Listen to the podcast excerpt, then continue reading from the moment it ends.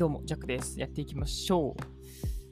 今日は、まあ、シーズン3なんですけども、エピソードはちょっと今一つ分かっておりませんが、はい、タイトルにもあります通り、前髪女神を後にしてということで、はい、お話をしていこうとは思いますけども、まあ、その前にちょっとね、はい、余談をしてから、えー、と本編に進んでいけたらなとは思ってます。結構久しぶりに収録するような感じですね。うん。最近も、うん、あの、コツコツと言いますかね。まあ、コツコツやってんのかな。まあ、最近本当にやってることとしたら、あの、荷物整理をですね、本当やってます。うん。えまあ、ただただ捨てるわけでもなくですね、まあ、どうせ捨てるものとかね、いらないものがあるんだったら、まあね、そのお金に換えたらいいよねっていうことで、ひたすらメルカリに出版しているっていうね。で、ちょいちょい売れてるんですよね。うん。ちょいちょいどころかもう、ほぼほぼ売れてるって感じで。うん。まあ、どうせね、その本とかね、まあ、持ってっても重いだけですし、なんかこの、なんだ、電子化できるものは電子化しておいて、んで、ほんまに必要のないものっていうのは、きっぱりこう手放すと。でまたどうせね、欲しいと思った時に、あの、本とかね、そんな Amazon とかポチったらすぐ買えちゃうので、うん。そこまで執着する必要はないのかなというふうに思っているわけです。うん。なので、最近はひたすらメルカリを、はい、にらめっこしながら、はい、打って打って、売りまくると。たまに買ったりとかしてますけどね。うん。よかったです。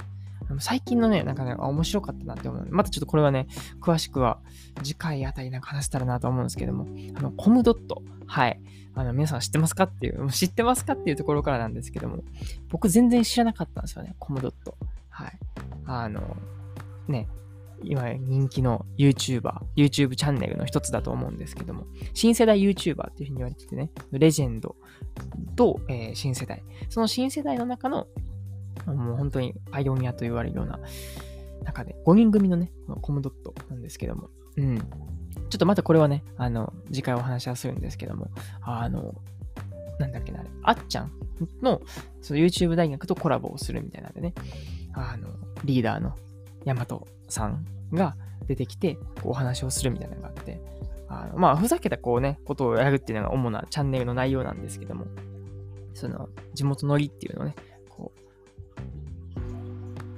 全国にこう広げてやろうみたいな部分があって、でね、やっぱこう、チャンネルの内容とかも、こうね、アホらしいって言ったらあれですけども、なんかわ、くすっと笑えるような部分がたくさんあって、ね、なんか、僕も初めて見て、あの、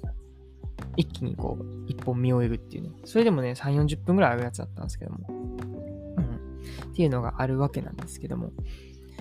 その裏ではですね、本当に計算されていて。うん。で、まあ、ね、その学歴をどうこう言うわけでもないですけども、やっぱりちゃんとこう学歴をお持ちの方っていうのがね、そうやってこうふざけられていて。で、ちゃんとその、元は、起業する、うん、ビジネスを、えー、作っていくっていうことを、前はこう目標というか、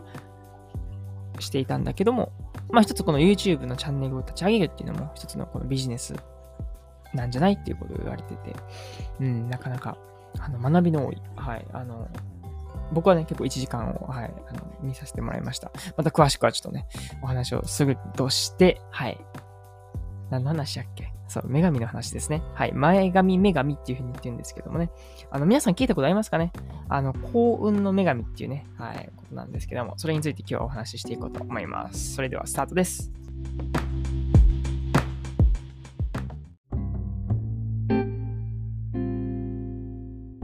前髪、女神を後にしてということで。はい。まあ、このね、タイトルにもある通りなんですけども、あの、この前髪の女神っていうのはね、すごいね、あの有名な、あの、例えなんですよね。比喩表現なんでございます。っていうのもですね、幸運の女神っていうのは前髪しかありませんと、はい、いうような、まあ、逸話がありまして、うん、前髪しかないんですよ、うん。逆に言うと、後ろ髪はないっていうことなんですけども、どういうことかっていうと、その幸運なので、チャンスですよね。ああのなんだろうな、幸運、まあ、ラッキーなことでもそうですし、チャンスがこう巡り巡ってくるときとか、やってくるときっていうのは、本当に待ち構えていないと、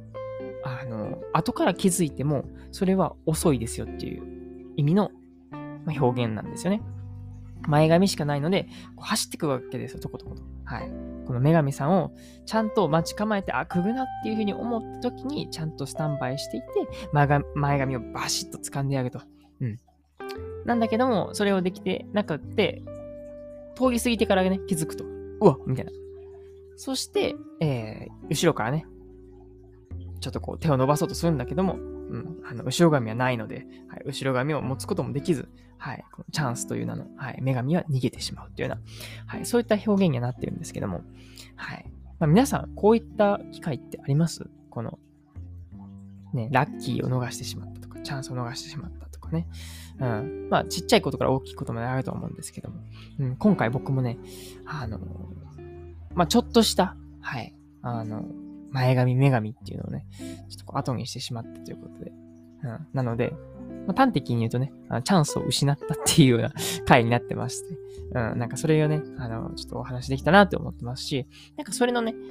中でこう学びになったこととかもね、はい、あの、いくつかあるので、まあ、それを紹介していこうかなというふうに思っております。うん。結構エピソードトークになるんですけども、今日は。あの、まあね、あの、この、今、高知に住んでいて、で、ちょいちょいね、あの、お客さんがね、この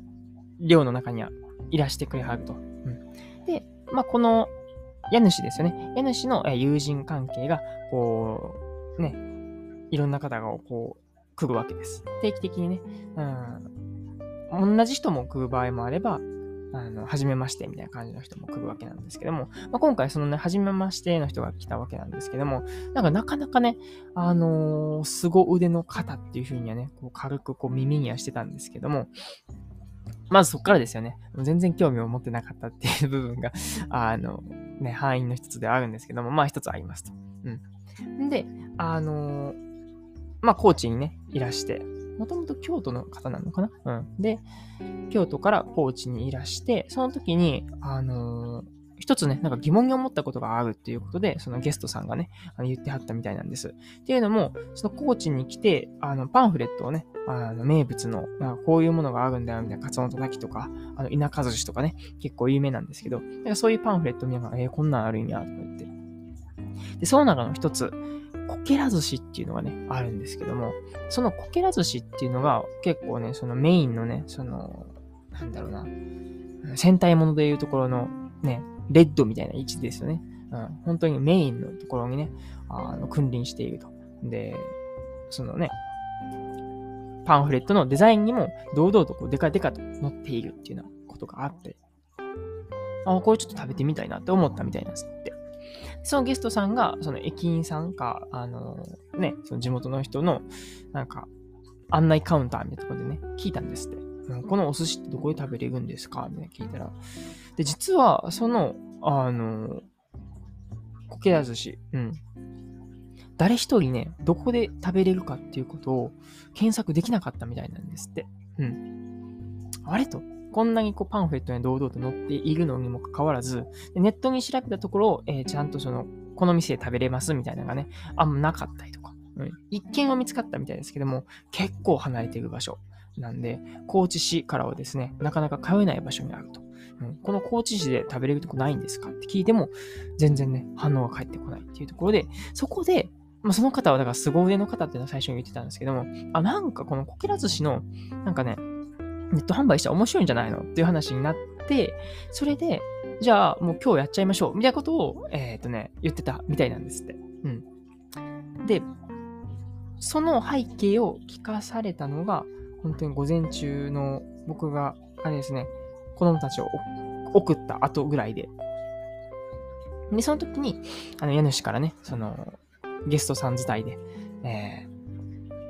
お話を聞くっていうことが、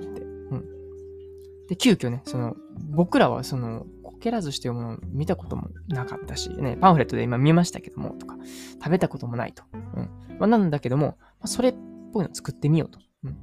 ん。で、作ってと。うん。で、そのパンフレットよりも、うん、いい感じに、うん、仕上がったらそれを写真を撮って、それを、えー、サイトとして立ち上げて、ネット販売までもうしますと。うん。ゲストさんが言ってくれはったみたいで。で、それで、あの、食材をこう買って、でやっていくっていうの流れがあったんですけども、あの、まあ、結果から言うとですね、あの、ちゃんとうまいこと作ることできなかったんですね。あなんかそれっぽいのは作ったんですけども、その、綺麗にはいかずですね。うん。こけら寿司ってどういうものかっていうとですね、本当に、あ、なんていうのかな。上からシャリ、そしてネタ、シャリ、ネタっていう風にこうミルフィーユ状にね、こう重ねていくと。そして最後、圧縮させていく。ギューって。で、そのギュッてして、こう何層にも重なっているのをこう見ながら食べるのか。なんか、ちょ僕もね、あの、いまいち分かってないんですけども。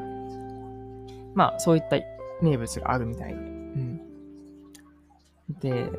まあ、パンフレット通りにはいかずですよね。初めてですしっていうのもあるんですけども。うん。で、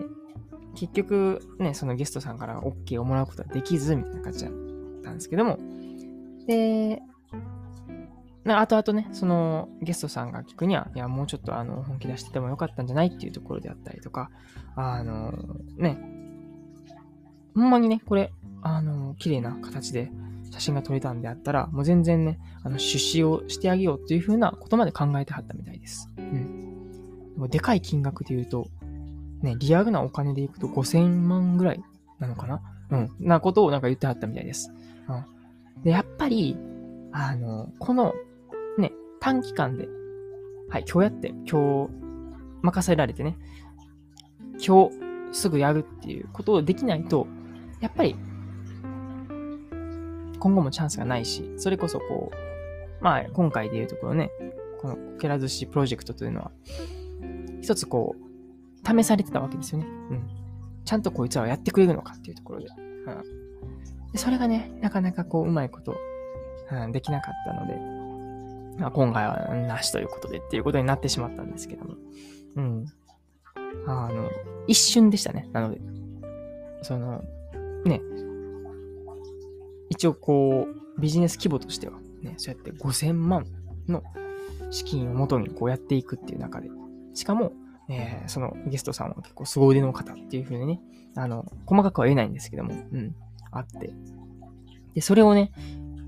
あのまあ、断られて、結局なくなったこのプロジェクトを後にしてからですよね。なんかちょっとね、こう、後悔がこ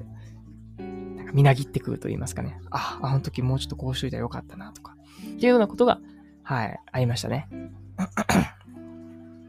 うん。やっぱね、うん、ちょっとこう本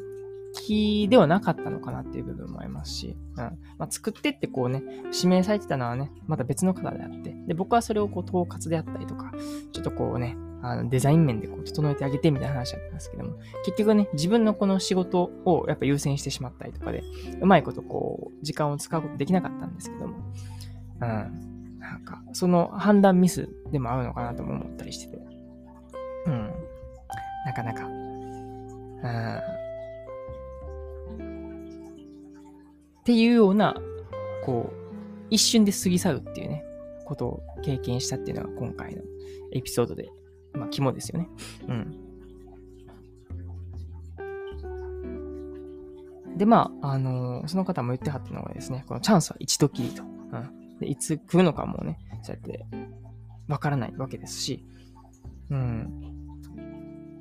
あと、ね、そうやって、平均点とか平均点以下っていうのをこう何回、えー、ずっとこう叩き出す人よりかは、